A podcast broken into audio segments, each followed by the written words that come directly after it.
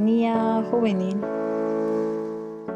Hola, bienvenidos y bienvenidas a Sintonía Juvenil, un programa realizado por Lanzarte Tiquipaya. Mi nombre es Jocelyn Rodríguez y los estaré acompañando en sus actividades mientras escuchan el episodio. Hoy tenemos el agrado de presentar a una invitada muy especial. Ella es Valeria Peredo, licenciada de Antropología por la Universidad Mayor de San Simón, investigadora de, fenómenos digitales y urbanos en el Laboratorio de Tecnologías Sociales. Bienvenida, querida Valeria, ¿cómo estás? Es un gusto tenerte en este programa. Igualmente, Jocelyn, es un gusto poder eh, compartir contigo y con los amigos eh, en este podcast tan importante. Gracias, querida Valeria. Y bueno, para comenzar y entrar en contexto, quisiera que hablemos sobre qué es el discurso de odio y también cómo podemos darnos cuenta si nosotros estamos ejerciendo discurso de odio o tal vez alguien está ejerciendo sobre nosotros. Bien, para ir a la definición del discurso de odio, tenemos que pensar en aquel discurso de odio colectivizado hacia eh, un grupo social. Lo que creemos que es el discurso de odio, digamos, es este discurso hegemónico que es sostenido por una gran, por una gran cantidad de personas hacia un grupo social. A veces puede ser un grupo político, a veces puede ser un grupo que comparte características culturales en común y eh, cuyo objetivo es comenzar a desvalorizar y deshumanizar a este colectivo. Y lo importante del discurso de odio, bueno, desde al menos lo que hemos ido trabajando eh, en, algunas investigaciones, es que tiene fases, ¿no? El discurso de odio eh, puede, digamos, no es, no, no es algo que solamente nace, ¿no? De, algo muy chiquito como, ah, no me gusta esta persona, ¿no? No puedes decir que ese es discurso de odio. El discurso de odio nace cuando se hace colectivo, ¿no? Y va teniendo niveles eh, de gravedad, ¿no? Entonces tienen tal vez una fase inicial en la que, por ejemplo, hablamos de la subvaloración a lo mejor de algún colectivo, de algún grupo social, donde, por ejemplo, ¿no? No se los reconoce y dices, bueno, estos no, no existen, no sirven, no, no están. O los inferiorizas, o a lo mejor, bueno, pero, en el, pero no es a lo mejor, ¿no? O también este, los, los culpabilizas, ¿no? Tal vez en una segunda fase, porque se van haciendo cada vez más graves los discursos de odio, pasa a esta etapa de colectivización. Una vez que ya tal vez has empezado en este proceso de inferiorizar al otro, comienzas a, se comienza a esparcir un sentimiento de hostilidad a través del discurso, a esencializar un grupo y eh, finalmente, digamos, pasar a la justificación de la violencia, ¿no? Pero de ahí incluso hay una etapa más, ¿no? Que tiene que ver tal vez con los efectos que puede tener, porque evidentemente el hecho de que exista, por ejemplo, un discurso no necesariamente significa que vaya a haber esta parte de tomar acción contra determinado colectivo, ¿no? Pero cuando eso sucede, eh, el discurso de odio genera varios efectos. Lo primero que pasa es que existe un cierre democrático contra, eh, antidemocrático, perdón, un cierre antidemocrático en la conversación ciudadana. Entonces, este colectivo prácticamente ya no, ya no es tomado en cuenta en las decisiones, este, y no, no, la gente piensa a partir de este proceso, digamos, de internalizar, digamos, estas eh, eh, estigmatizaciones que ya no vale la pena ni siquiera conversar con el otro, ¿no? Entonces, este es el primer efecto. El segundo efecto eh, es estereotipar al otro, Luego pasamos a la parte que es un poco más, más, más, fregada, ¿no? que también pasa no solamente por negarle su capacidad de hablar su capacidad de dialogar con, con uno, sino se pasa a la fase de vulneración de derechos y de violencia física en los peores casos. ¿no? Entonces, eh, algo bien importante que hay que decir es que Claro, eh, eh, recientemente se habla bastante, sí, es, que ellos son los que odian, ¿no? Estamos en un ambiente bastante polarizado, pero es bien importante recordar que el discurso de odio no solamente está en el ámbito político, aunque sí, evidentemente está, porque hemos hecho unos cuantos estudios al respecto, pero por ejemplo, existen casos eh, donde el discurso de odio ha actuado en condiciones étnicas, por ejemplo, ha habido el eh, este conflicto entre los Hutus y Tutsis, donde una se ha demonizado a través de, medios masivos de comunicación, radio y televisión, que deberían irse a matar a los grupos y han habido masacres étnicas en ese sentido, no es solo una cuestión política. O incluso ha habido este otro ejemplo que no sé si se acuerdan las personas en inicios del 2000, que había todo un discurso en contra de los emos, y han habido grupos y ataques en las plazas públicas a este colectivo que evidentemente no tiene nada que ver con política, ¿no? Entonces, este tipo de cuestiones eh, existen en, en, varias características sociales, ¿no? Y también es bien importante recordar que puede estar, como dijimos, ¿no? en el ámbito político, en el ámbito cultural, en el ámbito étnico, pero también en el ámbito de las colectividades sexuales, ¿no? De, de, los, de las diversidades sexuales y, de género, ¿no? Entonces es, es, un, es un elemento que, eh, como ya hemos dicho, tiene fases, tiene que ver con inferiorizar al otro y en su peor etapa llegaría a una vulneración de derechos y un cierre de las conversaciones democráticas. Pero es importante decir tal vez a la audiencia que no es algo que solamente es político, que no es solamente algo que hace nuestro adversario político, sino que existen muchos casos que nos muestran que el discurso de odio está en muchas, si, si existe una, una, característica social o cultural compartida, seguramente si hay un conflicto va a haber algo de discurso de odio ahí. Muchas gracias, querida Valeria. Y realmente eh, lo que nos explicas y nos comentas al respecto del discurso de odio me parece súper importante hablar de este tema de la desvalorización, que no van a reconocer a las otras personas y a partir de eso se va a ejercer un discurso de odio, van a inferiorizar también a otros grupos. Eso realmente me parece tan, tan, tan fuerte y, y tan conocido también porque hemos visto y ha pasado en Bolivia y me gustaría que hablemos un poquito al respecto de eso, cómo se ha dado este discurso de odio en Bolivia y cuándo ha sido más, así, el más fuerte o la etapa más, más grave, por así decirlo. De acuerdo.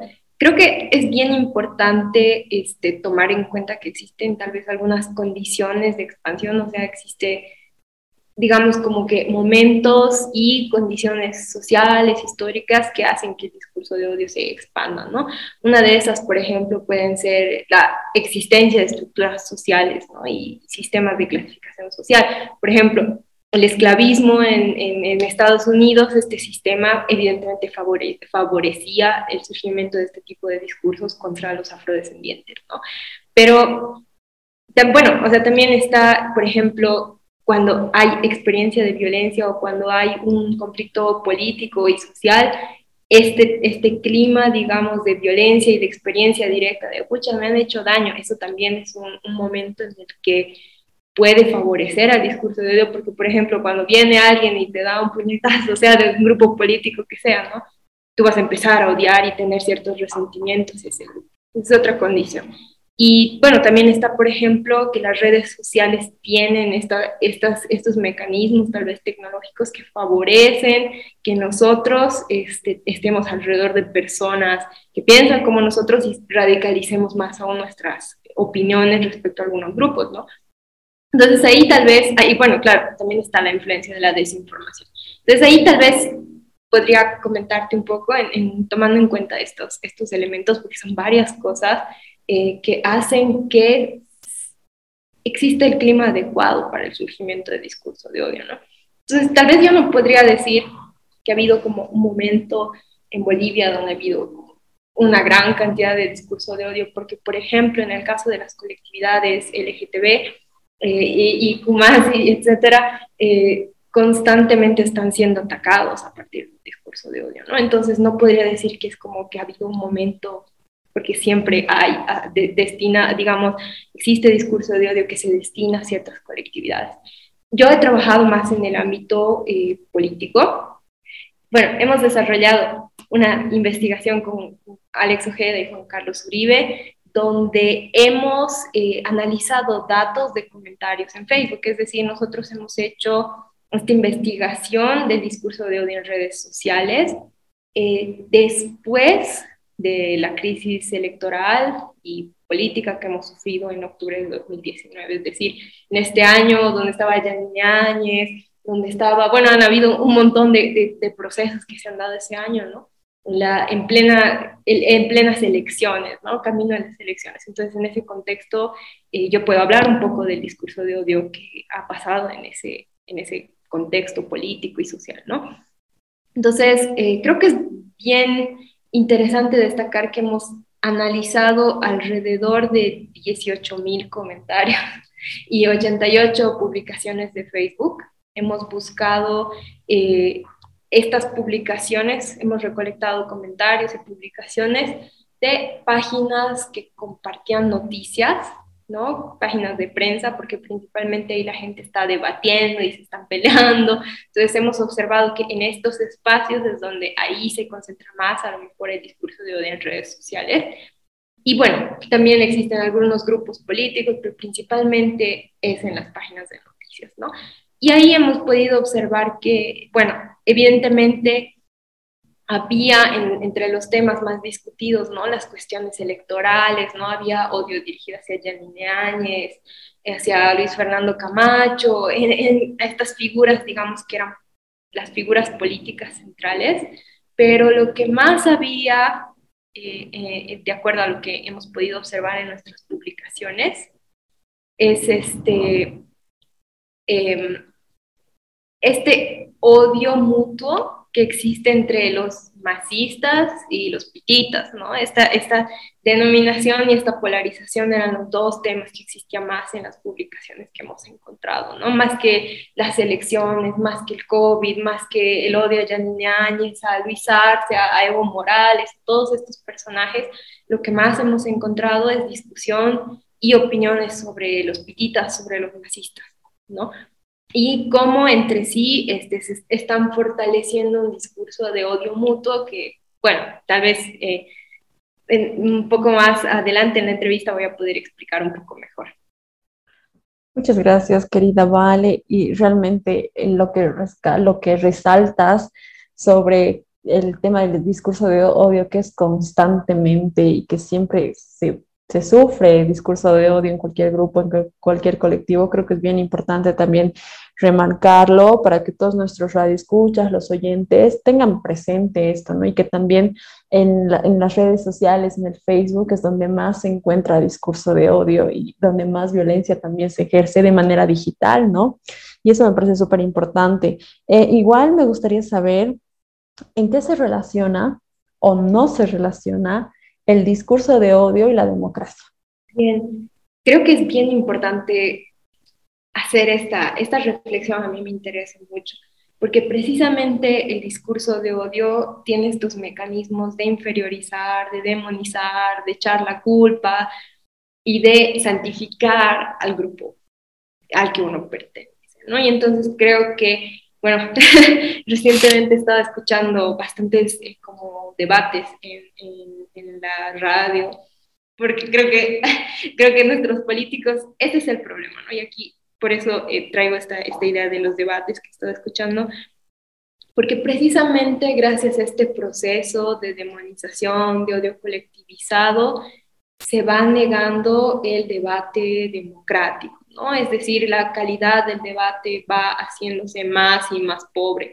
Y llega un punto, eh, sobre todo en, esta cuestión política, en la que ya es imposible eh, que dos grupos que son opuestos, ¿no? que uno odia al otro, el otro odia al otro, que se odian entre sí, que ni siquiera se consideran humanos, que dicen, bueno, tú, tú eres un asesino, sea del bando que venga, eres un asesino, tú has respaldado a tal, no tienes derecho a ser escuchado, ¿no? Entonces eso, ese tipo de, de reforzamiento de imaginarios hacen que eh, ya no pueda existir este diálogo y la búsqueda del lugar común, que al final y al fin y al cabo creo que era el objetivo de la política, ¿no? El objetivo de la política y de la democracia es, eh, a partir de nuestras diferencias, dialogar y buscar soluciones comunes a, los problemas que tenemos como sociedad, ¿no? Por eso elegimos representantes. Pero ¿qué es lo que está pasando en este tiempo en los que hemos estado más polarizados, en los que ahorita voy a hablar un poco más, eh, por ejemplo, les voy a traer algunos ejemplos de lo que hemos podido observar en la investigación, eh, pero en este tiempo en el que estamos tan polarizados, hemos llegado a ver, por ejemplo, cómo en el Parlamento se agota la posibilidad de dialogar y se, se recurre directamente a los golpes, ¿no? Es decir, ya estamos llegando a esa fase en la que yo diría que el discurso de odio, esta, esta, eh, este imaginario negativo que estamos construyendo de ya sea masista, ya sea está haciendo que la calidad de nuestra democracia, de nuestro parlamento vaya disminuyendo cada vez más y no hayan espacios comunes. Entonces, eh, por ejemplo, ¿no? Em, una cosa que hemos hecho en esa investigación que hicimos en 2020 ha sido este, analizar correlaciones de palabras, ¿no? Es decir, hemos visto de esos 18.000 comentarios, que han hecho un montón de palabras, tratar de observar qué correlaciones existen entre la palabra masista, con, la palabra masista y con la palabra pequeña, ¿ya? Entonces, hemos encontrado algo bien interesante. Hemos observado que de cada 10 comentarios, por ejemplo, donde se diga masistas, cuatro, casi cuatro aproximadamente, estamos hablando en porcentaje, ¿no? Eh, estamos hablando de como que 40% de esos, de, de, 100 comentarios que dicen masistas, ¿no? Por eso 10 y 4. Mm, de esos 10 comentarios, donde se, de, perdón, de 10 comentarios eh, donde se dice masistas, más o menos 4 mencionan en el mismo comentario la palabra ignorante, delincuente, este, maleante o asco. ¿no? Esas palabras están correlacionadas con masistas. Y las palabras correlacionadas con pititas son delincuentes en un 30%, en un 30% corrupción en un 30%, ignorantes en un 30% y derecha en un 30%. Y aquí podemos ver cómo este tipo de estos estereotipos se están asentando y si nosotros recurrimos, por ejemplo, a nuestros políticos, recurrimos a observar las noticias o incluso los debates que se dan en, en, las redes sociales o también, yo creo, en la radio, que me gusta escuchar bastante, este tipo de insultos, ah, pero tú eres de la derecha, ah, pero, pero tú eres un asesino, tú has estado con tal, ¿no?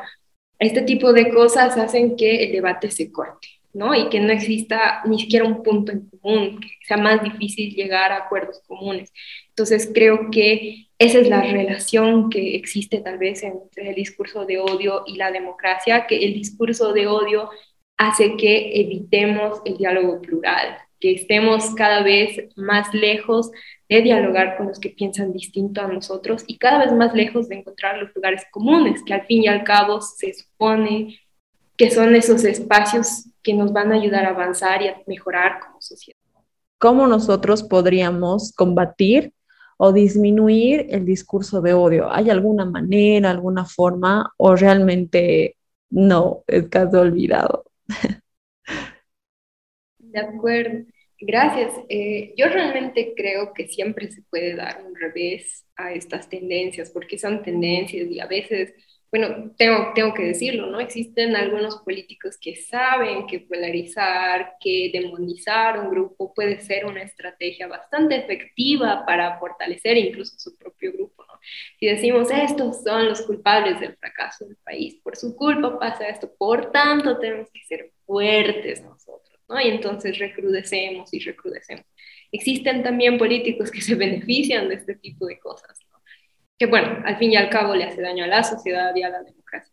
Pero yo creo que siempre puede existir un revés y una de las primeras cosas que, que creo que podríamos hacer es a lo mejor apuntar a aprender a conversar democráticamente, ¿no? Y la conversación democrática realmente es un concepto que creo que estamos olvidando, ¿no?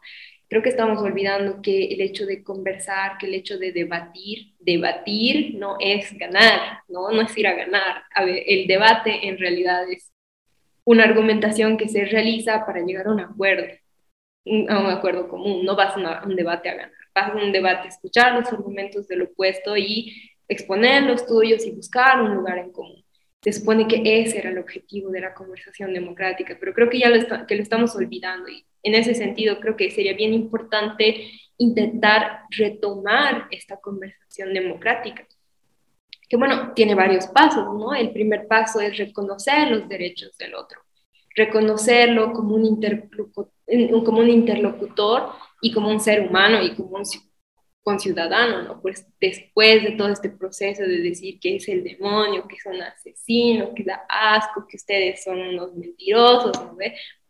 reconocer a esa persona como un interlocutor válido creo que es un elemento central y que va a costar mucho, porque después de este proceso de creer que ellos son los enemigos, reconocer que es un ser humano que igual tiene derechos es la primera parte de este diálogo democrático y creo que va a ser una de las más complicadas, pero no creo que sea realmente tan complicada, ¿no? Creo que es posible. Y bueno, eh, creo que, por ejemplo, bueno, siguiendo en esta línea de la conversación democrática, es muy importante también comenzar a eh, tener pensamiento crítico para eh, poder informarse, con, para poder emitir criterios y debate en informa con, con, base en información de calidad. ¿no? Una de las cosas que hemos observado respecto al discurso de odio es que está bastante influenciado por la desinformación. Entonces, saber cómo, cómo reaccionar ante distintos tipos de información, saber distinguir la información buena de la información que busca manipular nuestras creencias es un elemento que también es central para recuperar la conversación democrática. Y por último, también es muy importante, este, una vez de, bueno, hemos reconocido ya a nuestro adversario como alguien válido, como alguien digno, ¿no? Que es algo bastante complicado, también estamos aprendiendo a informarnos con, información de calidad. Y lo tercero, para recuperar la eh, conversación democrática, considero que, bueno, es eh, conversar, aprender a argumentar de manera correcta, es decir, aprender eh, principios de lógica, aprender a distinguir falacias, no agarrar y decir, bueno, si tú estás conmigo, si no estás conmigo, estás contra mí. Si estás diciendo esto, significa que perteneces a ese grupo. Saber argumentar, saber reconocer las falacias en una argumentación. ¿No? De esa manera podemos recuperar, eh, yo creo, el objetivo de los debates, ¿no? que al fin y al cabo era llegar al, mundo, al, al, al, lugar común. ¿no? Reconocemos al otro, nos informamos bien y finalmente aprendemos a argumentar de manera correcta, que también, ojo, no solo implica reconocer falacias, sino también aprender a escuchar y evaluar genuinamente el argumento del otro. Podríamos, yo creo que con estos tres elementos que componen la, la conversación democrática, podríamos recuperar y darle un revés a esta tendencia eh, que está haciendo bastantes daños a nuestra democracia. Muchas gracias, querida Valeria, por las recomendaciones y realmente a tomarlo en cuenta todas y todos los oyentes, las personas que van a escuchar este programa en medios digitales y también que están escuchando en Radio Urbana 95.2 FM. Em, querida Valeria, llegamos al final del eh, programa. Muchas gracias por acompañarnos. Muchas gracias a ti, Jocelyn, por la invitación y un saludo a todos los amigos que nos están escuchando. Hasta otra oportunidad. Muchas gracias a los y las oyentes por acompañarnos en este programa especial. Quédense atentos a la siguiente semana que estaremos con un nuevo episodio. Nos pueden seguir en nuestras redes sociales, Facebook, Instagram, TikTok y YouTube como Lanzarte Tiquipaya.